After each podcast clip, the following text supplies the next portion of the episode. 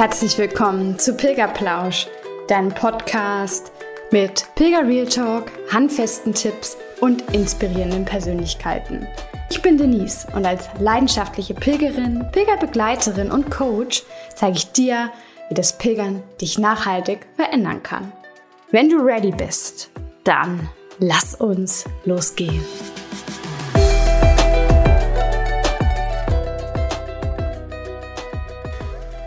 Hello Sunshine, ich freue mich, dass du auch heute wieder bei Pilgerplausch vorbeischaust. Du weißt ja, dass ich immer versuche, mir gerne Gäste auch einzuladen, die so eine andere Facette des Pilgerns auch zeigen können, als ich es vielleicht manchmal kann. Und so habe ich heute die liebe Sarah zu Gast. Und Sarah bringt wirklich ganz, ganz viele Themen mit, äh, die mich selbst sehr überrascht haben in unserem Interview. Sie erzählt uns erstmal, wie es eigentlich so für sie war, alleine als Pilgerin 2016 zu starten, wie sie dann ihren Mann auf dem Camino gedatet hat, wie es dann war, als Schwangere unterwegs zu sein. Und ganz spezifisch erzählt sie uns heute, wie es ist mit oder war vielmehr mit ihren zwei kleinen Söhnen von anderthalb und zweieinhalb Jahren als Familie sich auf den Weg zu machen auf dem Camino Portugues. Viel Spaß beim Hören. Eine neue Folge bei Pilgerplausch mit einer wirklich tollen Interviewgästin, mit einem neuen Interviewgast. Ich habe heute Sarah Jurek da. Sarah, herzlich willkommen zu Pilgerplausch. Schön, dass du da bist. Ja, danke schön. Hallo. Ich freue mich sehr, dass ich dabei sein darf bin auch ein ja, bisschen aufgeregt. Das brauchst du gar nicht sein, weil du bringst heute so ein tolles Thema mit, wo ich schon wirklich lange nach irgendjemandem gesucht habe, der da ein bisschen was drüber erzählen kann, weil ich da selbst natürlich noch keine Erfahrung habe. Aber ich würde sagen, bevor wir da einsteigen, erzähl doch erstmal gerne ein bisschen was von dir. Stell dich doch gerne mal vor. Ja, ich bin äh, Sarah, ich komme aus Wuppertal. Ich ähm, bin meinen ersten Camino 2016 gelaufen. Das war der Camino del Norte ähm, ja, fast 800 Kilometer alleine durch Spanien. Und äh, dann war ich addicted. Also dann ging es los. Dann war ich ganz viel unterwegs auf ganz verschiedenen Caminos. Habe meinen Mann auf einem Camino kennengelernt und ähm, auf dem Camino Ingles. Und dann sind wir letztes Jahr das erste Mal mit unseren beiden kleinen Söhnen den Camino gelaufen, den Camino Portugues. Ja. Mhm. Schön. Ja, siehst du, das wusste ich auch noch gar nicht. Wir hatten uns ja vorher schon ein bisschen ausgetauscht, aber dass du vorher allein gegangen bist und dass du sogar deinen Mann da kennengelernt hast, das ist ja auch eine, eine richtig tolle Geschichte. Wie, wie war das dann, jemanden kennenzulernen auf dem Weg? Vielleicht magst du da mal kurz ein paar Sätze drüber verlieren. Also tatsächlich war es nicht so, dass wir uns direkt auf dem Weg kennengelernt haben, sondern vorher über eine typische Dating-App uns mhm. aber nie verabredet haben und er mich dann auf Facebook gefunden hat und ähm, dort gesehen hat, dass ich schon Camino-Erfahrung habe. Und ja, dann haben wir uns darüber ausgetauscht und dann habe ich gesagt, in zehn Tagen fliege ich. Und dann hat er gefragt, darf ich mitkommen? Ja, und wir haben uns vorher noch nie gesehen oder viel geschrieben oder so. Und dann habe ich gesagt, okay. Und dann haben wir uns am Flughafen kennengelernt und sind dann gestartet. Wow. Eine spannende Geschichte, vor allem, weil du dann vorher auch alleine unterwegs warst. Ne? Ich meine, das ist, glaube ich, also schon was anderes, wenn man dann noch jemanden mitnimmt, wenn es dann vielleicht jemand ist, den man kennt schon alleine, aber dann jemanden, den man gar nicht kennt. Wie, wie habt ihr da irgendwie vorher vielleicht Regeln festgelegt, wie das äh, vonstatten geht? Also erstens waren ganz viele Freundinnen von mir und auch Freunde so ein bisschen enttäuscht, weil ich immer gesagt habe, ihr müsst das alleine machen. Ich ähm, laufe den auch lieber alleine, also nichts gegen meine Freunde oder so, aber ich bin der Meinung, dass man das, dass es eine Erfahrung ist, die ich immer sehr gerne alleine gemacht habe. Und dann haben die auch gesagt, ja, jetzt läufst du da mit einem fremden Mann. ähm, ja, ich habe einfach, ich bin davon ausgegangen, dass wir getrennte Wege gehen auf dem Camino. Ich habe gedacht, ja, dann fliegen wir zusammen dahin und jeder hat ja sein eigenes Lauftempo. Also ich bin gar nicht davon ausgegangen, dass wir gemeinsam in Santiago ankommen werden. Ja, okay. dann hat das aber sehr gut geklappt. Also tatsächlich hat ähm, mein Mann es äh, geschafft, dass ich langsamer und viel bewusster den Camino gegangen bin. Ich war sonst oh. immer eher eine schnelle Pilgerin und früh in der Herberge und viele mhm. Kilometer und aber also wirklich äh, war flott unterwegs und er hat mir das so ein bisschen beigebracht, dass ich langsamer laufe und viel mehr ja, meine Umgebung um mich herum während des Laufens wahrnehme. Ne? Also es war schon ganz toll. Schön. Ja gut, der Camino Inglés ist natürlich, wie etwas sind so drei, vier Tage, die man da läuft? Ja, fünf. Also wir fünf. haben fünf gebraucht. Das sind mhm. so 120, 150 Kilometer. Ja, okay. so. ja. ja. Und wir sind dann aber noch nach ähm, Muschia weitergelaufen. Ah ja, okay. Ja. Ja, spannend. Und wie ist es dann weitergelaufen? Ihr habt euch dann einfach äh, gut verstanden und weiterhin dann auch zu Hause getroffen.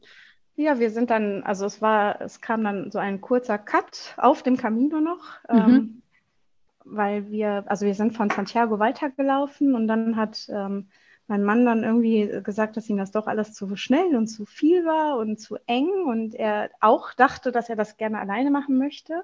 Mhm. Dann haben wir die Etappe die zweite Etappe nach ähm, Santiago sind wir dann getrennt gelaufen, haben auch in getrennten Unterkünften übernachtet, aber im gleichen Ort. Und dann hat er mich aber abends schon angeschrieben und gesagt, dass er das vermisst und dass er das doch schöner findet, das mit mir gemeinsam noch zu machen. Ja, und dann sind wir nach Hause geflogen zusammen und äh, einen Monat später bin ich schon bei ihm eingezogen. Also wow. Das ging alles sehr schnell. Und ein Jahr später waren wir dann schon verheiratet und dann hatten wir auch schon sehr schnell unsere zwei Söhne. Also das Ganze war 2018. Und jetzt, wow, spannend, ja. Aber das ist vielleicht auch das Schöne, ähm, wenn man, also wenn ich jetzt so drüber nachdenke, weil man sich auf dem Camino sicherlich auch ganz anders kennenlernt, als wenn man das jetzt vielleicht im wahren Leben machen würde. Ich weiß nicht, kannst gerne mal ähm, erzählen, wenn du magst, wie so die Gespräche, also ob die anders verlaufen sind, als wie man es vielleicht vom Daten her kennt.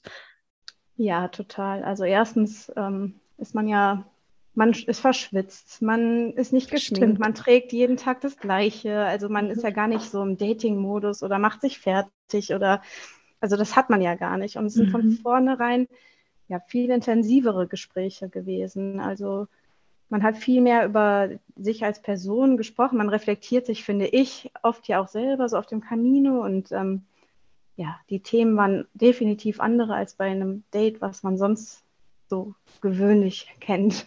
Mhm. Ja. ja. voll schön, auch gerade weil du so erzählt hast, man macht sich fertig und schminkt sich und so. Ich finde, für mich hat der Camino auch immer was damit zu tun, so ein bisschen so die Masken abzulegen, die man sich vielleicht im Alltag auch irgendwie ja so ein bisschen angewöhnt hat. Und bei mir war es sogar beim ersten Camino auch so, dass es das erste Mal war, dass ich so ohne Schminke unterwegs war.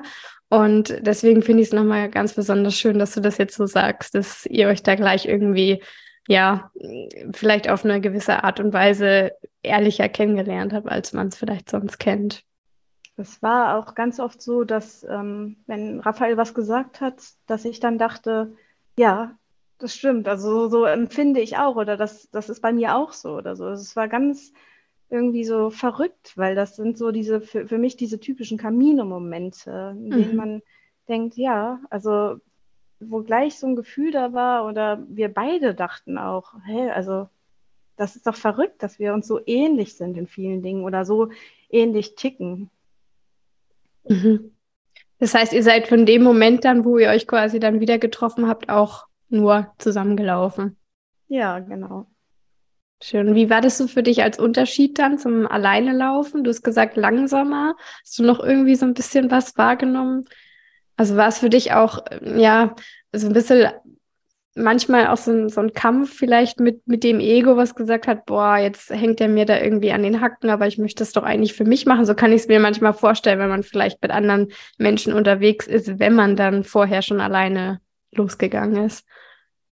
Also, das war überhaupt nicht so. Es war total schön, zu zweit zu laufen. Und als wir den Tag getrennt gelaufen sind, war es eher so, dass ich auch dachte, oh, da ist eine total schöne Pflanze und ich würde das jetzt gerne mit ihm teilen oder mhm. ihm was sagen oder mhm. ja, also er fehlte direkt, als wir uns nur diesen einen Tag getrennt hatten und ähm, seitdem, ja, habe ich auch überlegt für mich so, ob ich jetzt das Bedürfnis habe, nochmal alleine zu laufen.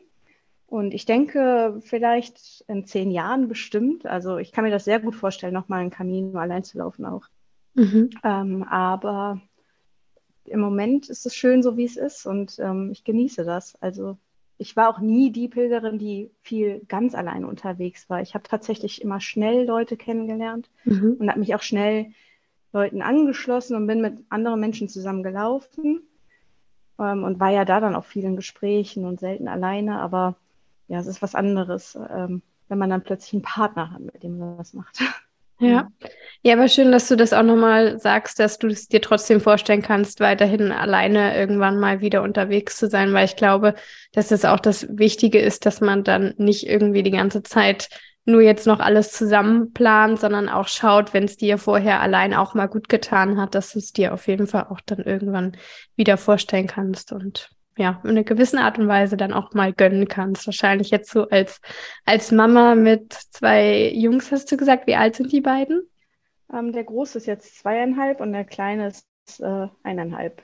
Also wow, okay. Nur ein knappes Jahr auseinander, ja. Ja, ähm, weil das ist ja eigentlich der Grund, warum uns wir heute getroffen haben, weil wir ja ein bisschen miteinander gesprochen hatten und ich ja auch Bilder gesehen habe, dass ihr nämlich als Familie unterwegs wart beim Pilgern. Vielleicht magst du da mal so, so ein bisschen von erzählen. Warum habt ihr euch das vorgenommen? Also ich kann es mir jetzt schon so ein bisschen denken, wenn man jetzt eure Geschichte kennt, aber vielleicht magst du es nochmal so erzählen, weil es ist ja schon auch was anderes, äh, wenn man mit Kindern ja, jetzt sag ich mal, nicht in den Urlaub fährt, wo man vielleicht zwischendurch mal Aktivitäten hat oder vielleicht weiß, dass da ein Kinderspielplatz oder vielleicht sogar auch so, ein, so eine kleine Kinderbetreuung ist, wo man die Kinder dann mal kurz abgeben könnte, dass man auch mal als Eltern durchschnaufen kann. Wieso wolltet ihr das als Familie machen? Und dann vor allem auch in dem Alter mit den Kids, weil die sind ja doch noch recht klein. Ja, das äh, Bedürfnis, das so mit den Kindern zu machen, war tatsächlich schon da, als ich noch mit dem Größeren schwanger war, also als noch gar kein Baby da war. Mhm. Da sind wir auch den Camino Frances gelaufen und ähm, ja, da war als du schwanger Mal, warst. Ja, genau. Wow. Und da war das erste Mal, dass wir auch diesen ähm, Rucksacktransfer genutzt haben. Mhm. Also ich, weil ich mich nicht getraut habe, dann so viel Gewicht doch auf dem Rücken zu tragen als mhm. Schwangere. ähm, und da war klar, wenn die Babys, also wenn das, wenn der Noah da ist, dann wollen wir den Weg gehen. ähm, und dann kam aber alles anders, weil es irgendwie total stressig war und wir uns das Elternsein und gerade die Anfangszeit ganz anders vorgestellt haben. Mhm. Wir hatten ein, ja, sehr, ähm, wie soll ich sagen, ein High-Need-Baby, würde man sagen. Also es mhm. war sehr anstrengend und ich konnte mir überhaupt nicht vorstellen, dass das irgendwie klappt, mit so einem kleinen Kind unterwegs zu sein. Und dann kam auch relativ zeitnah ja schon der zweite. Und dann haben wir aber irgendwann, hatte Raphael dann ein Jahr Elternzeit und dann haben wir gesagt, wir würden gerne die Zeit nutzen und wenn nicht jetzt, wann dann? Und sind auch gar nicht so richtig mit dem Ziel geflogen, in Santiago anzukommen oder wirklich zu pilgern. Ähm, und haben einfach gesagt, wir lassen uns darauf ein und wenn es klappt, ist es super und wenn nicht, dann machen wir irgendwo in Portugal oder in Spanien mieten wir uns eine Ferienwohnung und machen einen schönen Urlaub dort. Mhm. So. Schön. Hatten einfach das Vertrauen, dass man dann auch was findet.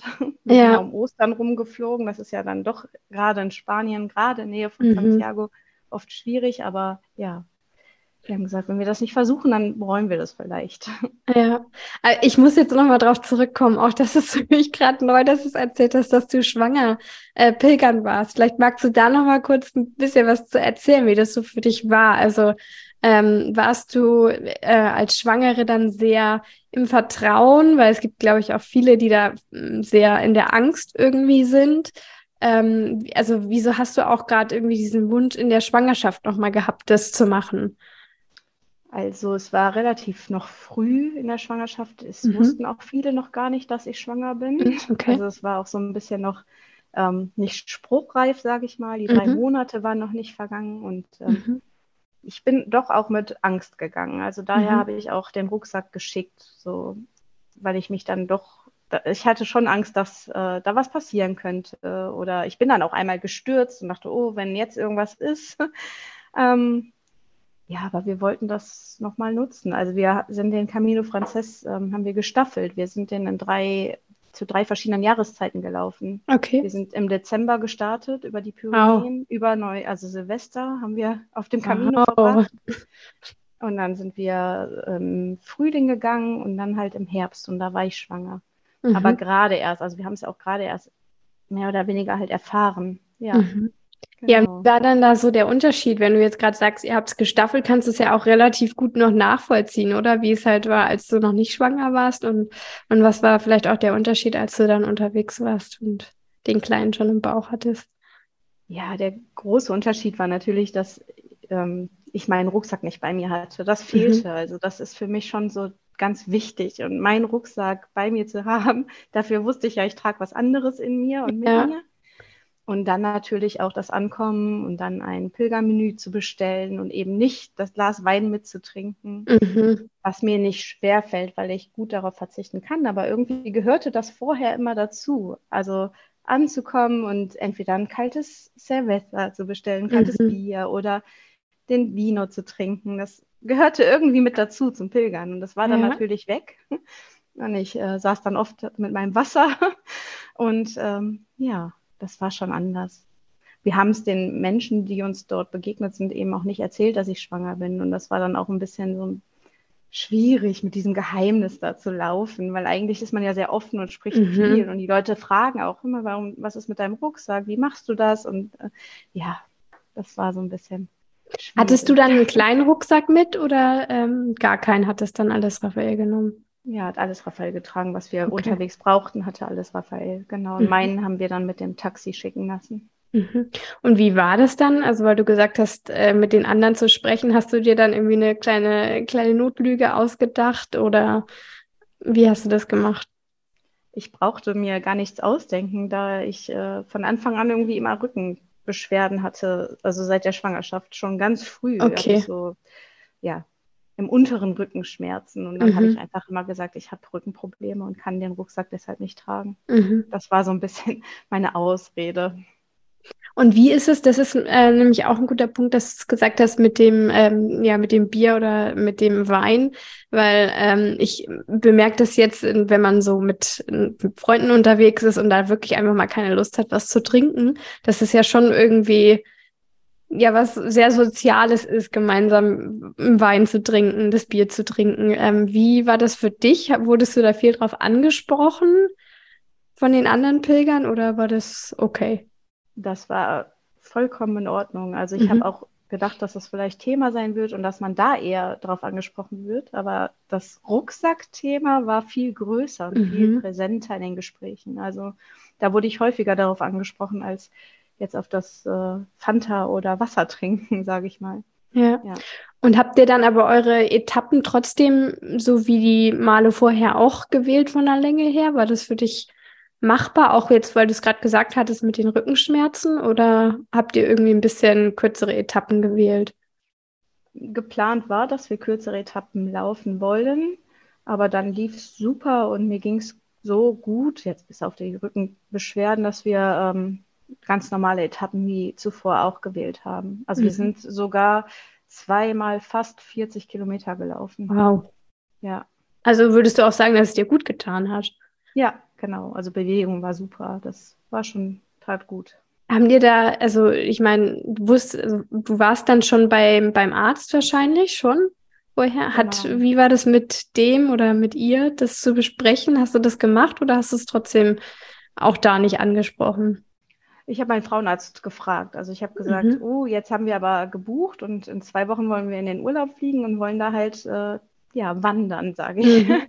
ähm, weil das Pilgern ist ja doch was anderes als Wandern, aber mhm. es geht ja um die körperliche Aktivität. Und der hat dann aber gesagt, das ist überhaupt kein Problem. Also ich soll auch auf meinen Körper hören und ähm, ich würde schon merken, wenn mir was nicht gut tun würde. Also genau, ich soll da einfach auf mich vertrauen, hat mein Frauenarzt gesagt damals. Mhm. Schön, schöner Arzt. Ja. Weil ich glaube, das ist auch so das Wichtige und das ist auch das, was ich immer hoffe, was so bei oder auch sehe bei Schwangeren, dass sie dann auf einmal mehr wieder auf ihren Körper hören und mehr auf den Körper achten, weil sie das Gefühl haben, sie müssen jetzt natürlich noch für jemand anderes irgendwie Verantwortung mit übernehmen. Und ja, das hast du ja eigentlich wahrscheinlich schon bei den Wegen vorher gelernt. Ja, genau. ja. Ja, schön. Und dann hast du erzählt, dann ähm, kam der Kleine und dann relativ so nach einem Jahr hast du gesagt, der andere, also jetzt mit eineinhalb und zweieinhalb, ne, meintest du? Mhm. Und dann seid ihr wann los? Letztes Jahr. Genau, wir sind letztes Jahr im April losgelaufen. Also wir sind genau an Ostermontag in Santiago angekommen. Schön. Und da war der Kleine acht Monate alt Wow. und der Große war äh, eineinhalb circa. Noch keine zwei. Also im Mai war, ist er zwei geworden, also fast zwei so. Mhm. Genau. Ja. Das heißt, der Kleine musste auf jeden Fall entweder vorne in eine Trage oder mit einem Buggy. Habt ihr einen Buggy mitgehabt? Ja, wir haben einen ähm, Fahrradanhänger, den man als Buggy Mhm. umfunktionieren kann, mitgenommen. Den haben wir uns auch vorher noch extra neu gekauft und angeschafft, weil der eine gute Federung hatte und äh, Reifen, die ein bisschen robuster waren. Und das war wichtig. Also, weil wir ja wussten, dass das Gelände vielleicht nicht so ist, dass man da überall super mit einem ja, Standard-Buggy durchkommt, sage ich Mhm. mal. Ja, Okay, okay, das heißt, ihr habt darauf geachtet, dass halt die Federung gut war und dass es entsprechend Genau. bei unebenen Gelände möglich Genau. war, den mitzunehmen. Und äh, der Größere ist ja trotzdem noch recht klein. Der konnte, also der kann wahrscheinlich schon ein bisschen laufen oder konnte letztes Jahr dann schon ein bisschen laufen. Wie habt ihr das? Also der ist dann aber auch vermehrt im Buggy mit dabei gewesen oder ist der auch dann auf dem Weg öfter mal rumspaziert? Ähm, das ist ein Doppelbuggy, den wir dabei hatten, also Mhm. ein Geschwisterbuggy. Und wir hatten für den kleineren da sowas wie eine, das nennt sich auch Hängematte drinnen, also dass Mhm. er da wirklich liegend ist, weil er auch noch nicht selber so gut sitzen konnte oder Mhm. durfte so lange. Und der Große hatte seinen Platz daneben. Aber beide wurden auch viel getragen. Also wir hatten auch zwei Tragen mit. Der Große Okay. mag es tatsächlich heute noch gerne, viel getragen zu werden. Ah, okay. Ähm, wir haben ihn trotzdem vereinzelt auch äh, Etappen mit laufen lassen. Also er ist dann auch ein paar Schritte gegangen, aber jetzt nicht, dass man sagen könnte, er ist Kilometer gelaufen. Ja. Aber lass uns noch mal ähm, starten bei den Vorbereitungen quasi. Also du hast gerade erzählt, den Buggy habt ihr euch extra vorher gekauft. Was habt ihr vorher noch so, so vorbereitet? Also wie, wie war's? Äh, was habt ihr noch gekauft? Seid ihr vielleicht auch dann schon mal Probe gelaufen? Wahrscheinlich auch mit dem Buggy dann mal. Also erzähl da gerne mal ein bisschen von den Vorbereitungen. Ja, es war komplett anders als vor meinen anderen Caminos, bei denen ich einfach fast gar keine Vorbereitung Mhm. brauchte, weil ich wusste, ich brauche nicht viel, ich laufe einfach los und Mhm. vertraue darauf, dass es schon läuft. Mhm. Und da war es jetzt anders. Also wir haben ähm, zum Beispiel für die erste Nacht eine Unterkunft gebucht. Das habe ich vorher auch nie gemacht. Ich bin immer in die Stadt geflogen, von der ich gestartet bin und habe dann geschaut, wo ich übernachte, wo eine Herberge ist. Und so war es aber anders. Also da fing das schon an, dass wir eine Unterkunft gebucht haben. Wir haben den Buggy gekauft. Wir haben geschaut, dass wir einen größeren Rucksack haben, der wirklich 100 Liter fasst. Weil Wow. wir wussten, ja, wir brauchen Windeln und ähm, Mhm. ja, ein paar mehr Dinge auch für die Kinder. Also, ähm, was nimmt man mit äh, an Spielsachen? Wir haben ein Puzzle dabei gehabt und sonst halt nicht viel. Ein paar Lego-Steine, damit er so ein bisschen Lego Duplo spielen kann. Ähm, aber Probe gelaufen sind wir in dem Sinne, dass wir eine Tagesetappe gemacht hätten, nicht. Wir Mhm. sind nur so ein bisschen hier bei uns um den See spaziert mit dem äh, Buggy. Aber Mhm. wir wohnen auf dem Camino. Also wir wohnen wirklich direkt am Camino hier in Beinburg und ähm, ja, sind dann so gepilgert. Mhm. Genau. Also das heißt aber, ihr habt ähm, Windeln ein bisschen vorgekauft, aber einen ganzen Vorrat konntet ihr wahrscheinlich auch nicht mitnehmen, oder? Genau. Also wir ähm, haben nur, ich glaube, wir haben gerechnet, für sieben Tage Windeln dabei zu haben. Mhm. Und sind aber, glaube ich, nach fünf Tagen schon so ans Ende der, der ähm, ja, des Vorrats gekommen Mhm. und äh, haben dann einfach vor Ort welche gekauft. Und das hat auch gut funktioniert. Ja, an dem Tag war tatsächlich äh, Feiertag und wir wussten das nicht. Und die Supermärkte haben um 15 Uhr geschlossen und wir waren erst um 16 Uhr vor Ort. Mhm. Und ähm, aber sonst hat das gut geklappt. Also dann hat man das ein bisschen überbrücken können. Ja. Ja, musstet ihr es auch mal überbrücken? Also musstet ihr auch mal irgendwie was anderes nehmen, weil keine Windeln da waren? Oder? Nee, Gott sei Dank nicht. Also wir haben dann einfach die Windel ein bisschen länger angelassen, als wir es Mhm. üblicherweise machen würden, sage ich mal. Mhm. Ja, okay. Und ähm, du hattest es jetzt erzählt, dass ihr noch äh, den Rucksack. Also ein 100 Liter Rucksack ist ja schon ganz schön viel. Ne? Also ich, weil meiner hat beispielsweise äh, 34 bis 40 Liter. 100 ist ganz schön viel. Habt ihr also jeweils 100 Liter gehabt oder 100 und einen kleineren? Oder wie genau habt ihr das mit dem Gepäck gemacht? Habt ihr den auch mal in den Wagen gepackt? Wie kann ich mir das vorstellen? Also wir hatten einen 60 Liter Rucksack. Das ist auch mein sonstiger Camino-Rucksack. Mhm. Ähm, und dann hatten wir den 100 Liter Rucksack. Mhm. Und den 100 Liter Rucksack haben wir auch mit äh, dem Taxi häufig schicken lassen. Ah, ja. Also, und es kam aber auch hin und wieder dazu, dass wir ähm, dort ankamen, wo wir den Rucksack haben hinschicken lassen und es uns so gut ging, dass wir noch weiterlaufen wollten. Mhm. Und dann haben wir den Rucksack einfach abgeholt und sind mit dem Rucksack entweder im Buggy war der Rucksack dann oder einer von uns hat ihn dann eben getragen, auch gelaufen, ja. Und das heißt, ihr habt, ähm, weil du sagst, mit einem Taxi vorgeschickt, also ihr habt wirklich ein, ein Taxi angerufen und gefragt, ob ähm, die das da mit hinfahren können? Oder habt ihr diese, diese richtigen Transporte genutzt? Weil das gibt es ja auch an den Wegen teilweise, ne? Ja, genau, das sind diese Transporte. Also das ist einfach in jeder Unterkunft, in der man übernachtet, liegen Zettel aus. Da füllt man dann aus, wohin der Rucksack geschickt werden soll ähm, steckt seinen 5-Euro-Schein rein, das ist wie ein kleiner Briefumschlag, hängt das mhm. an den Rucksack und vertraut darauf, dass der Rucksack auch dort ankommt. Also, und das hat super geklappt. Also, das ist überhaupt kein Problem. Das sind extra so Unternehmen. Die heißen nur oft äh, Camino Taxi, deshalb okay. sagte ich gerade Taxi. Mhm. Genau. Das heißt, 5 Euro kann man da ungefähr dann einrechnen, wenn jetzt jemand zuhört, der sich auch vorstellt, mit Kindern loszugehen oder alleine und das Gepäck transportieren lassen möchte. Also als ich schwanger war, waren es 5 Euro. Ich glaube, jetzt waren es 6 oder 7 Euro. Mhm. Und da gibt es auch verschiedene Unternehmen, aber man kann sagen, zwischen 5 und 10 Euro beläuft ja. sich das circa, ja. Und das ist auch wirklich, äh, also das ist sehr, hat bei uns sehr gut geklappt. Wir, ja, mhm. müssen das gut schicken. Und wie war das generell jetzt auch bei euch bei den Vorbereitungen noch? Ähm, sich, du hast ja gesagt, es war schon anders, du hast mehr Zeit für Vorbereitungen verbracht, dadurch, dass ähm, du einfach vorher fast gar nichts geplant hattest. Ähm, in Bezug auf vielleicht auch so, ja, wenn ein paar Ängste hochgekommen sind, habt ihr vielleicht irgendwelche Blogs euch angeschaut oder äh, andere Menschen gesucht, die auch schon mal mit Kindern gepilgert sind? Wie habt ihr das gemacht? Oder habt ihr euch da wirklich auf euch selbst verlassen und den gesunden Menschenverstand angeschaltet und überlegt, was braucht ihr? Ich habe auf ganz vielen Plattformen danach gesucht, also mhm. nach ähm, Tipps und ähm, sei es Instagram, YouTube oder Facebook. Äh, ich habe überall eingegeben, Camino mit Baby oder Jakobsweg mit Kind und bin ja leider kaum fündig geworden. Also ich war ganz überrascht, wie wenig mhm. das irgendwie doch ja zumindest veröffentlicht wird, weil es findet statt. Also wir haben mhm. auch ähm, am Flughafen in Köln dann auch eine Familie getroffen. Also wir sind sogar gar nicht alleine als Familie gepilgert. Ach, wow. Also wir sind zwar, ähm, die andere Familie ist den zentralen Weg gelaufen und wir halt den Küstenweg, aber wir wussten, es sind auch andere Familien unterwegs, aber es ist irgendwie nicht, also zumindest habe ich nichts finden können. Mhm. Ja. Oder wenig, wenige Personen an, ja. Mhm. Okay.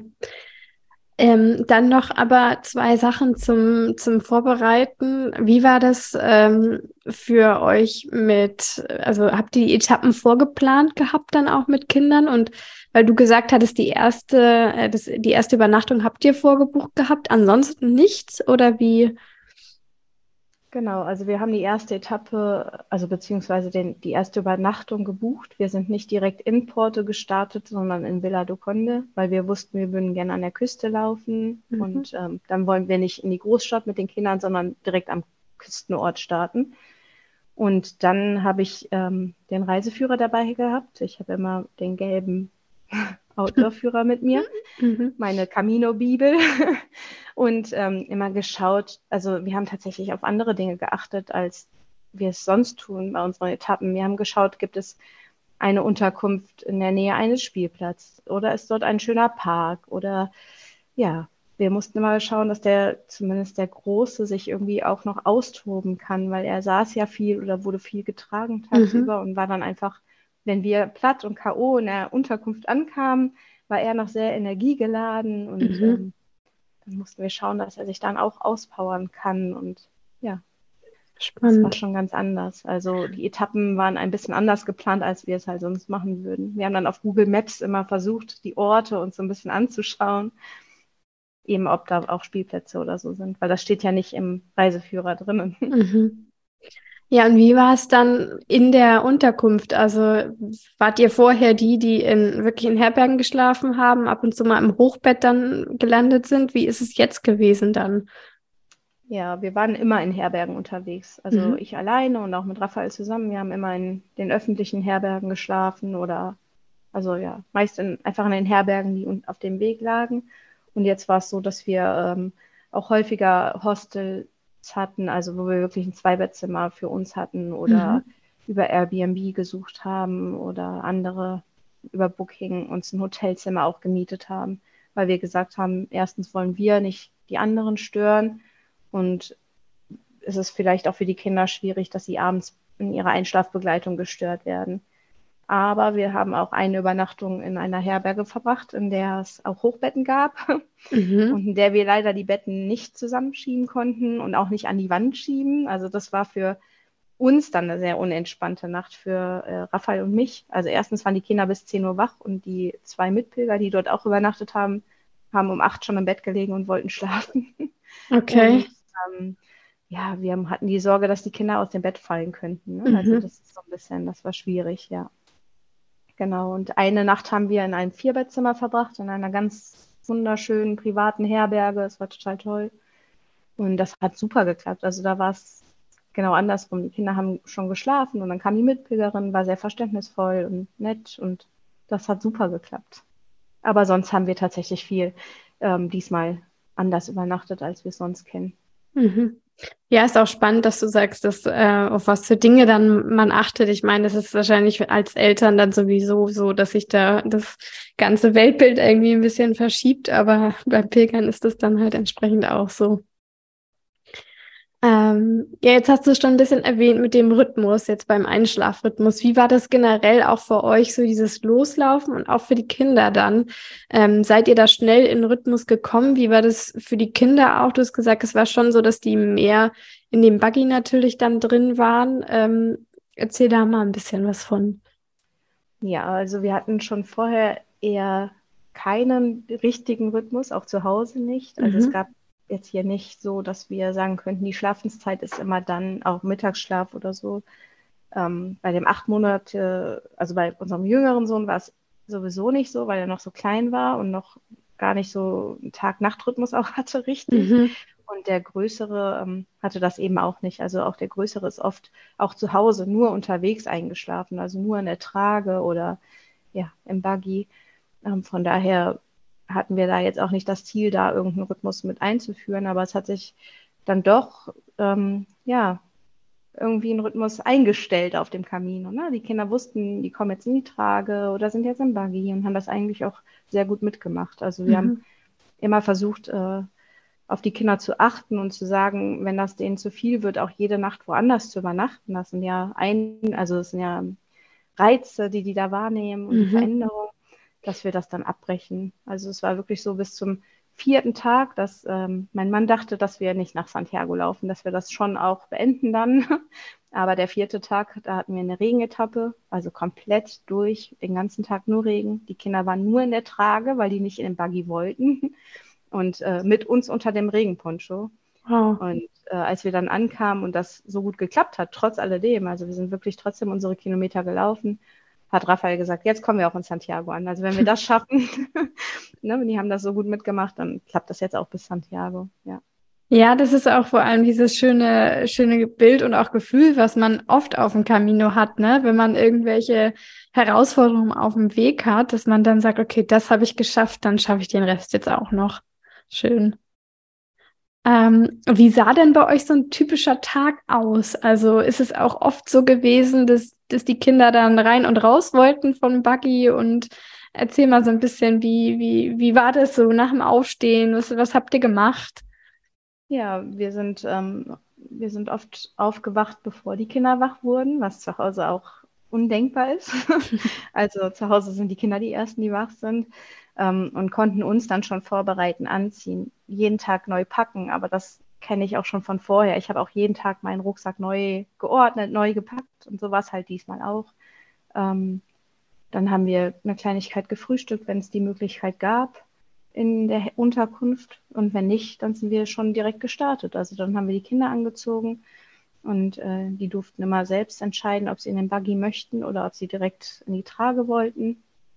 Und dann sind wir losgelaufen und haben oft so das erste Café, was dann kam, auch schon angepeilt und dort dann Pause gemacht und ja, dann immer geschaut, wenn irgendwo ein Spielplatz war und wenn die Kinder wach waren, dass wir dort auch gehalten haben oder ein Park. Ähm, haben versucht, viel Schatten zu schaffen für die Kinder, weil das ja doch irgendwie auch schwierig ist. Also ich bin da immer sehr ängstlich mhm. mit der Sonne und ja. Und dann sind wir auch, wenn die sie geschlafen haben, sind wir auch schneller gelaufen, als äh, mhm. wenn sie wach waren. Also haben versucht, dann Kilometer zu machen. Mit, okay. Wir haben nicht selbst Pause gemacht, wenn die Kinder geschlafen haben, sondern haben gesagt, wir nutzen die Zeit und machen jetzt ein paar Kilometer. Ja. Aber das heißt, zum Pause machen, also du hast gesagt mit dem Kaffee, aber beim Pause machen, ich jetzt so Mittagspause mäßig, seid ihr dann auch irgendwo ähm, in eine Bar, ein Café gegangen oder habt ihr da meistens irgendwie euer Lunchpaket mitgehabt, sodass dann, wie du es gerade gesagt hattest, ihr eher einen Park oder einen Kinderspielplatz aufgesucht habt? Genau, also wir hatten oft, ähm, oft auch was mit. Also wir haben oft auch Baguette dabei gehabt und ein bisschen Guacamole oder was anderes zum Dippen und ähm, Obst was haben wir auch immer dabei gehabt, auch für die Kinder. Ähm, ja, aber wir haben das so ein bisschen, das, ich glaube, es war so ein bisschen ein Gleichgewicht. Also wir waren oft in Bars, aber auch oft in Parks. Wir hatten auch eine Picknickdecke dabei, ähm, dass wir einfach auch den kleineren mal ablegen konnten. Ja. Mhm. Es hat sich so ein bisschen die Waage gehalten. Schön, schön. Ähm, dann habt ihr das ja erzählt, äh, dass ihr jetzt mal das Gepäck äh, ja ab und zu mal in den Wagen gepackt habt. Ähm, aber auch dann, ich, ich stelle es mir jetzt gerade vor, mit diesen Pausen ist es dann wahrscheinlich so, weil ich habe äh, oft dann immer bei den Pausenmenschen getroffen oder halt beim Gehen und ihr sagt, ihr wart immer unterschiedlich schnell unterwegs. Wie war das mit den Mitpilgern auf dem Weg? Habt ihr da viele getroffen? Habt ihr viele auch öfter getroffen? Und wie haben die sich auch euch gegenüber verhalten? Also ist ja schon was anderes, wenn man Pilger mit äh, Kindern sieht. Also waren die offen euch gegenüber? Haben die vielleicht sogar auch mal Hilfe angeboten, wenn der Buggy irgendwie mal doch getragen werden musste? Erzähl das gern mal ein bisschen. Also wir haben ähm, tatsächlich am Anfang relativ wenige Mitpilger getroffen. Ähm, und desto näher wir an Santiago rankamen, desto mehr Pilger waren es auch, die dabei waren, Mitpilger. Und ähm, da wir ähnliche Etappenlängen hatten wie auch ohne Kinder. Also wir sind immer so rund 20 Kilometer gelaufen. Mhm. Ähm, waren das auch die Etappen, die, die, viele andere auch gelaufen sind. Also man hat sich schon auch immer mal wieder getroffen, aber es waren nicht die Gespräche oder die Begegnungen da, die wir sonst von Caminos kennen, also die das irgendwie für mich auch oft ausgemacht haben, dieses äh, Laufen das fehlte ein bisschen. Also das ist schon anders, wenn man mit Kindern unterwegs ist. Zumindest mhm. wenn die noch so klein sind und man eben nicht in den Herbergen sich dann abends trifft und dort vielleicht auch noch zusammen isst. Also wir, ja, haben aber ganz tolle und nette Menschen getroffen, die uns auch unterstützt haben, wenn der Weg irgendwie uneben war, die mit angepackt haben, ohne zu fragen, also die sofort kamen und ja, sofort geholfen haben. Das war toll. Und ähm, gerade am Anfang war es auch so, dass wir in Bars erkannt wurden, also von den Einheimischen, dass sie gesagt haben, wir kennen euch, äh, wir haben auf Facebook ein Foto gesehen, ihr wart in der und der Herberge. Oh, wow. Und, ähm, ja, also wir wurden da ja direkt auch wiedererkannt als Familie. Man hatte irgendwie ein Wiedererkennungsmerkmal, sage ich mal, dass man so ja zu viert unterwegs war. Ist wahrscheinlich dann aber auch so sehr gastfreundlich da auch gewesen. Ne? Das kennt man ja von den Spaniern, von den Portugiesen, dass sie einfach auch Familien, Kinder da sehr herzlich gegenüber sind. Das habt ihr wahrscheinlich auch wahrgenommen, oder? Ja, das war also wirklich sehr gastfreundlich. Wir wurden überall herzlich aufgenommen und ähm, es wurde überall versucht, äh, ja, es uns so komfortabel wie möglich zu machen mit den Kindern. Ja. Mhm. Auch okay. mit dem Buggy. Es war mit dem Buggy, da es ein Doppelbuggy ist, oft schwierig, ihn irgendwie durch Aufzüge zu bekommen oder ähm, ins Hotelzimmer oder in, in, in die Unterkunft mitzubekommen. Und dann war es auch oft so, dass der einfach an andere Orte gebracht wurde oder uns halt da auch geholfen wurde, die Treppen den hochzutragen und so. Ja, also es waren wirklich alle sehr gastfreundlich.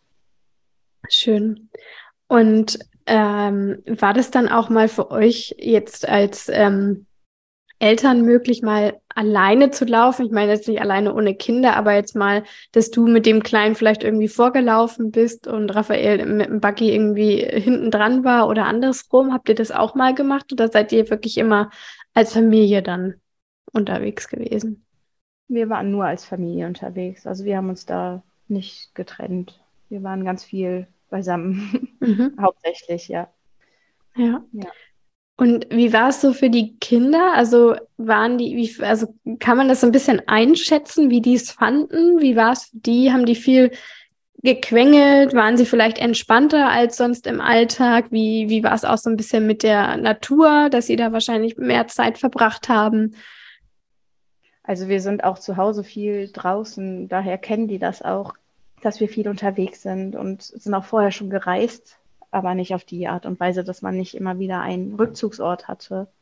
Ähm, aber ja, wir haben, da sie es nicht so direkt kommunizieren können, weil sie beide noch nicht so gut sprechen konnten zu dem mhm. Zeitpunkt, mhm. ähm, haben wir uns da auf unser Gefühl verlassen und schon den Eindruck gehabt, dass denen das auch gut tut. Den ganzen mhm. Tag draußen, den ganzen Tag bei Mama und Papa und auch viel enger Körperkontakt, das mögen mhm. beide gerne, also viel in der Trage und ja, andere Menschen, die auf sie zukommen und mit ihnen sprechen. Und, und das haben die, glaube ich, schon genossen. Also es war schon auch in Ordnung. Es gab auch viel Gequengel, aber das gibt es zu Hause auch. Es war auch da sehr ähnlich wie zu Hause. Mhm. Ja. Gab es denn für dich irgendwie jetzt so einen besonderen Tipp irgendwie, den du den Hörern geben kannst, was es irgendwie einfacher gemacht hat auf dem Weg mit den Kindern? Also an irgendwas, was sie besonders denken sollten oder irgendeine Kleinigkeit, die unbedingt mit dabei sein soll im Rucksack? Das ist schwierig, ähm, weil ich denke, dass es sehr individuell ist. Hm. Und das ist schwierig, ich weiß nicht genau. Da fällt mir gerade nicht, nicht der Tipp ein.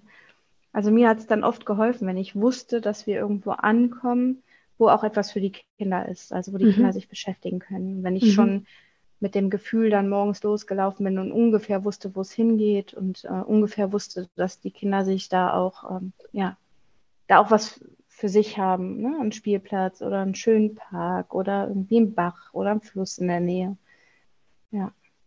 Das heißt, weil du es jetzt gerade gesagt hast, äh, dass du es wusstest am nächsten Tag, wie, wie sah das so aus, wenn ihr angekommen seid in der Herberge? Also wie, wie war es bei euch vielleicht auch mit den Waschgelegenheiten? Habt ihr alles per Hand gewaschen? Habt ihr da doch öfter mal irgendwie mit den Kindern dann auf eine Waschmaschine zugegriffen oder wie war das für euch? Also wir haben hauptsächlich mit der Hand gewaschen, wie wir das äh, vorher auch gemacht haben, mhm. als wir alleine unterwegs waren. Und ähm, haben aber dann in Santiago zum Beispiel all unsere Wäsche einmal in der Waschmaschine waschen lassen.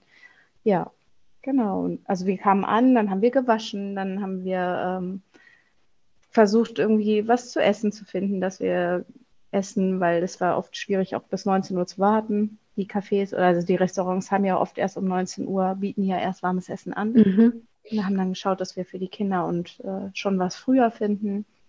Und dann, ähm, ja, sind wir eigentlich schon rausgegangen wieder. Also entweder, wie gesagt, auf den Spielplatz oder in einen Park und haben uns dann da aufgehalten und die Kinder ausgepowert. Mhm. Dann ging es immer, also der Nachmittag war wirklich für die Kinder da. So der Vormittag, das war das Laufen und ähm, der Nachmittag war dann aber, ja, da standen die Kinder einfach im Fokus.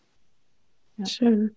Und wann habt ihr das dann gemacht, dass ihr die Herberge für, für den nächsten Tag rausgesucht habt? War das auch noch an dem Tag, beziehungsweise vielleicht habt ihr es auch erst am, am gleichen Tag gemacht?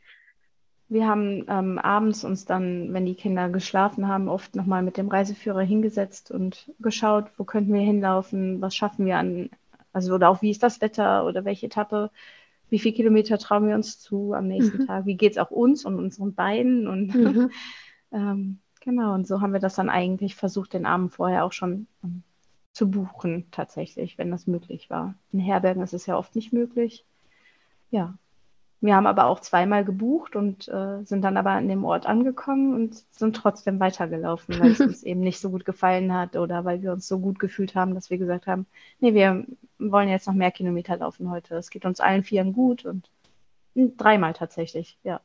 Ja. ja, wie habt ihr es dann gemacht? Also habt ihr dann noch vorher irgendwie in der Mittagspause nach was anderem gesucht, weil ihr schon gemerkt habt, da, das, da geht ihr heute weiter? Oder seid ihr dann wirklich ganz spontan in den nächsten Ort gelaufen und habt geschaut? Nee, das habe ich, also ich habe mich das nicht getraut. Mein Mann mhm. wäre auch einfach gelaufen, aber ich habe gesagt, ich brauche die Gewissheit. Also hier haben wir jetzt einen sicheren Schlafplatz den gebe ich jetzt nicht einfach auf und laufe mhm. los mhm. mit den Kindern. Mhm. Alleine hätte ich das gemacht, aber mit den Kindern wollte ich eine Gewissheit haben, dass die auch äh, einen Schlafplatz haben. Mhm. Genau. Ja. Also wir haben dann in der Pause oder wenn klar war, wir laufen weiter, haben wir versucht, ähm, in Herbergen oder in Hostels anzurufen und zu fragen, ob noch was frei ist. Und war das für euch einfach dann auch Herbergen oder generell Unterkünfte zu finden? Weil wenn du jetzt sagst, ihr seid rund um ähm, Ostermontag, hast du, glaube ich, gesagt, angekommen, ist ja doch schon auch so die Zeit, wo, glaube ich, viel los ist, oder? Genau, also es war ähm, in Portugal noch super einfach. Da waren wir, wie gesagt, die ersten Tage auch fast alleine unterwegs und haben kaum Mitpilger getroffen. Aber ab äh, Spanien dann, also ab Tui, ähm, wurde es immer schwieriger. Also auch Unterkünfte zu finden. Dann war es auch manchmal für mich schon ein Stress. Also, dass mhm. ich dachte, hm, weiß ich nicht, ähm, ich würde jetzt doch vielleicht schon auch für die nächsten zwei Tage gerne buchen, damit ich diesen Stress nicht habe. Ja. Genau. Also, es war schon anders, als ja. äh, es sonst ist. Und in Santiago seid ihr dann aber angekommen und habt ihr da noch ein bisschen Zeit für euch gehabt oder habt ihr da noch irgendwas Besonderes gemacht? Weil du hattest ja am Anfang gesagt, Porto, hm, Großstadt, ist nicht so schön mit Kindern. Santiago ist ja jetzt auch ein bisschen größer. Wie habt ihr das da gemacht? Habt ihr da viel Zeit noch verbracht? Wir, wenn ich mich richtig erinnere, haben wir doch, wir haben auf jeden Fall zwei Nächte in Santiago verbracht. Genau. Wir hatten mhm. auch noch ganz viel Zeit. Also wir sind, glaube ich, äh, wir hatten über drei Wochen Zeit und sind aber in zwölf Tagen schon in Santiago angekommen. Wow. Also zwölf Lauftage. Wir haben 13 ja. Tage gebraucht, weil wir einen Pausetag in Tui hatten. Mhm. Ähm, aber waren ja relativ zeitig dann doch in Santiago und haben dann zwei Nächte dort verbracht und haben dann überlegt, wie es weitergeht. Aber ich finde, Santiago ist doch äh, ja, kinderfreundlicher an dem, dass dort viel weniger Verkehr in der Stadt selber ist. Also mhm. Also es ist ja kein Autoverkehr oder wenig. Ja. Also es fährt mal die Guardia Civil oder mal die Bimmelbahn da durch. genau, aber sonst ist es doch freundlicher.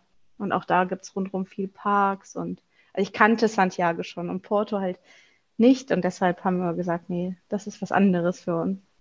Ich finde, das ist auch eine sehr magische Stadt und mag ja, es sehr, dort zu sein. Total. ja. Schön. Und ähm, wie habt ihr dann den Rest der Zeit noch verbracht? Du hast gesagt, ihr war zwölf Tage, 13 Tage mit dem einen Pausentag unterwegs. Da musst du noch kurz erzählen, warum der Pausentag. Einfach, weil ihr gemerkt habt, ihr brauchtet den oder vielleicht sogar auch für die Kinder?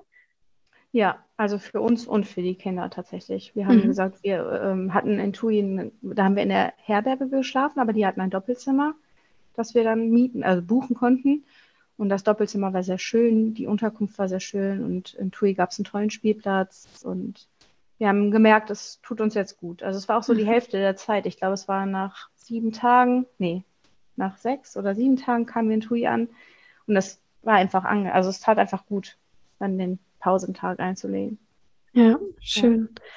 Und nach diesen zwölf Tagen, ihr hattet noch ein bisschen Zeit, ja. was habt ihr dann gemacht?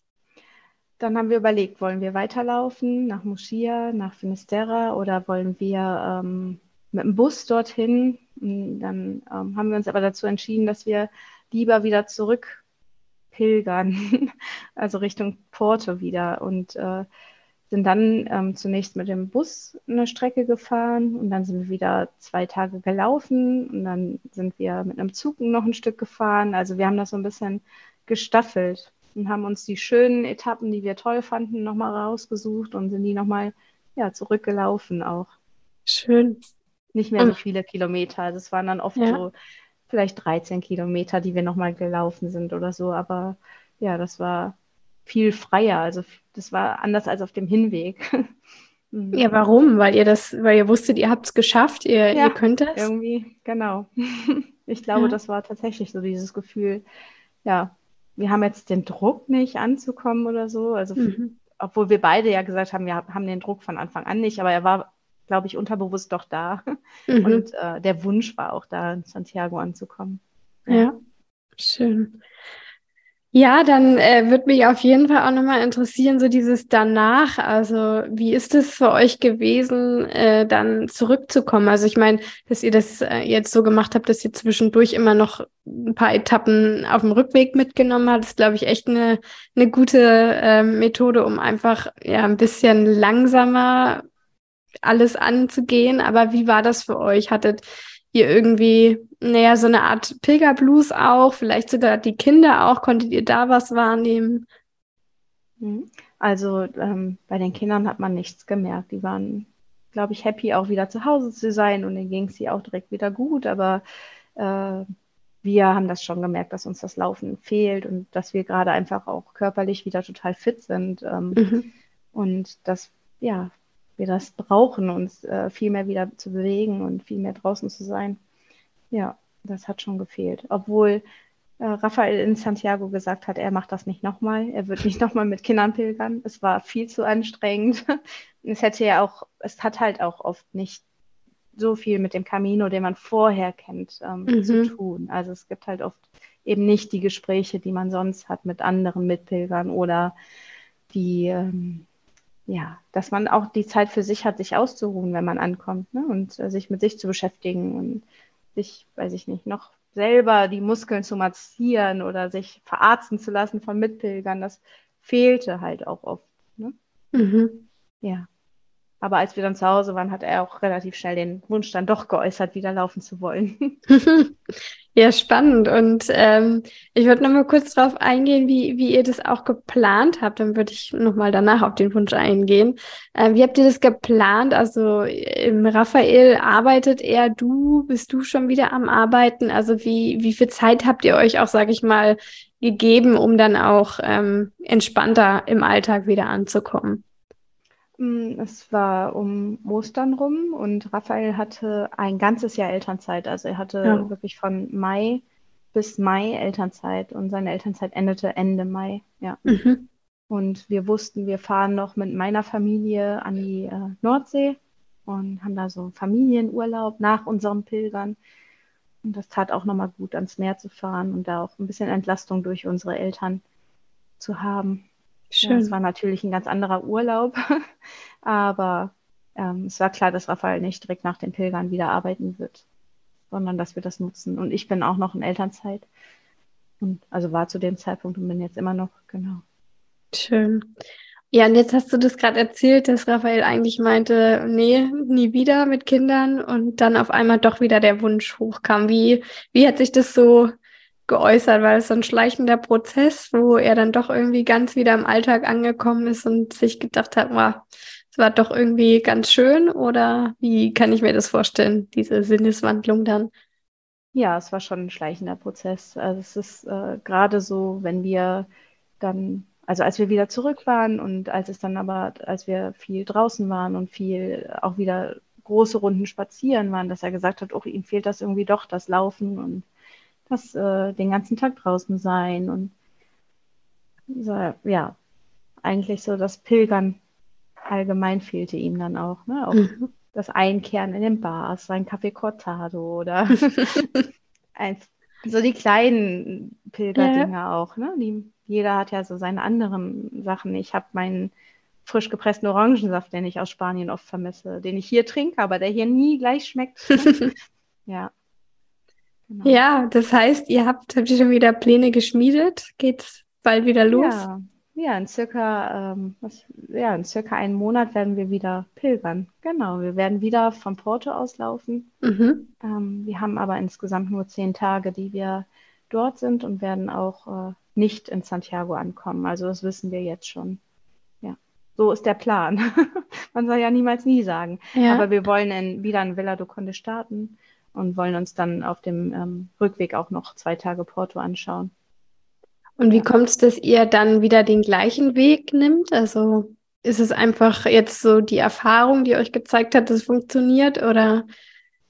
Es ist, um ehrlich zu sein, ähm, die komfortable Anreise. Also nach mhm. Porto gibt es einfach Direktflüge von uns aus. Ah, ja, okay. Wir haben gesagt, mit den Kindern über Madrid oder auch mit, wir haben nach Zügen geschaut, äh, weil das doch angenehmer wäre, auch mit dem Zug zu reisen. Aber ähm, das ist leider tatsächlich einfach der, den Flügen geschuldet, dass wir mhm. wieder diesen Weg laufen mit den Kindern.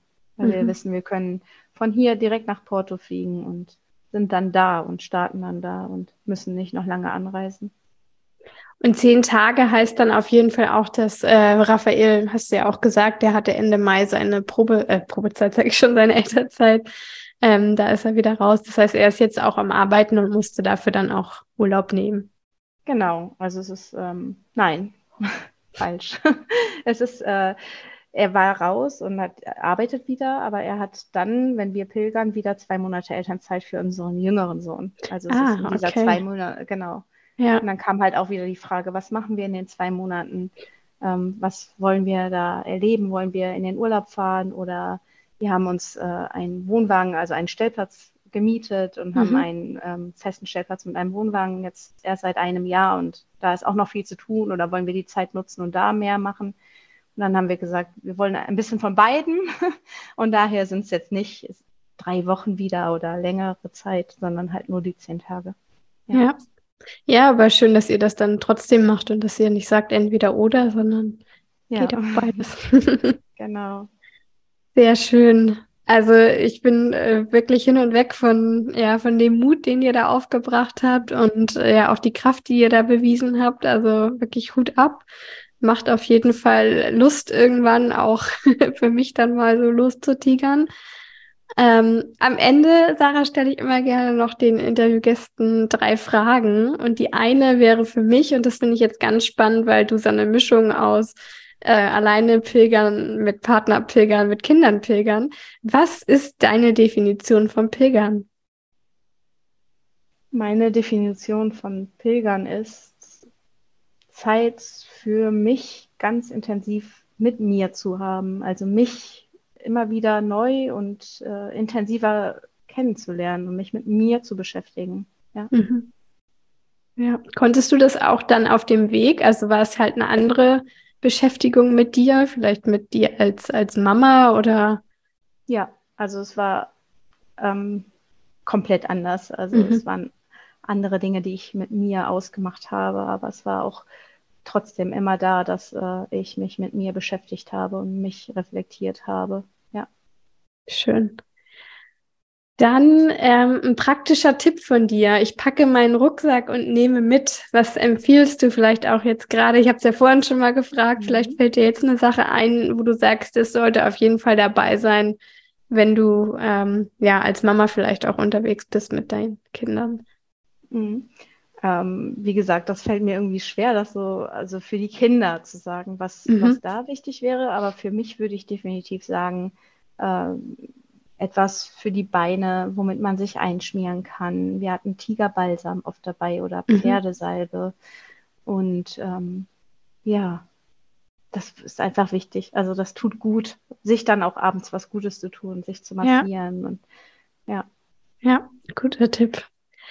Und dann stell dir doch mal vor, dass der Hörer gerade so seinen Lebensrucksack richtig kräftig ausrümpelt. Was glaubst du, welche drei Tipps von dir aus, ähm, ja, was kannst du ihm da für Tipps geben, was er vielleicht für seinen Lebensweg benötigt, was er vielleicht wieder einpacken sollte?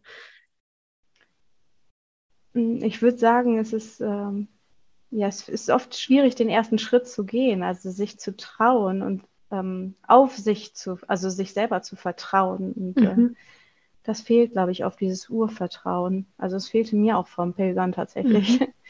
ähm, ja, den ersten Schritt zu machen. Äh, was denn noch?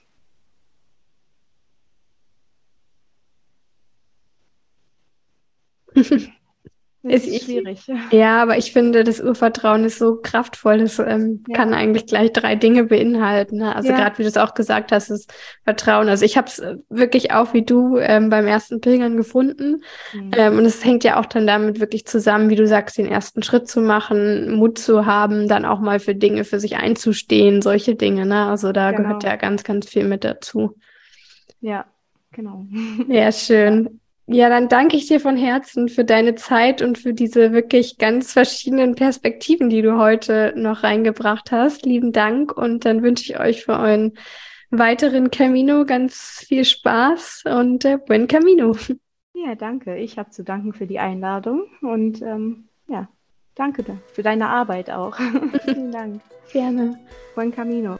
Unglaublich, oder wie viele Facetten Sarah als Pilgerin schon erleben durfte. Ihr Pilgerdate ist jetzt also der Papa ihrer zwei Söhne und ja, zusammen haben sie sich auf das Pilgerabenteuer Camino Portugues eingelassen. Ich hoffe, dass du auch spüren konntest, dass das Pilgern mit Kleinkindern für alle eine wunderschöne Erfahrung ist und nur wir selbst uns in unserem Kopf immer diese Limitierung aufbauen, dass wir Dinge nicht tun können. Wenn du ähnliche Ängste hast wie Sarah, dir das Urvertrauen im Leben fehlt oder vielleicht sogar einfach nur dieser liebevolle Arschtritt fehlt, um endlich loszupilgern, dann schreib mir gerne auf Instagram für einen Kennenlernen-Call. Ich unterstütze dich sehr gerne dabei und durchbreche bitte endlich, endlich diese Limitierung. Geh für dich los, denn ich kann es nicht oft genug sagen. Jeder Schritt zählt. Deine Denise.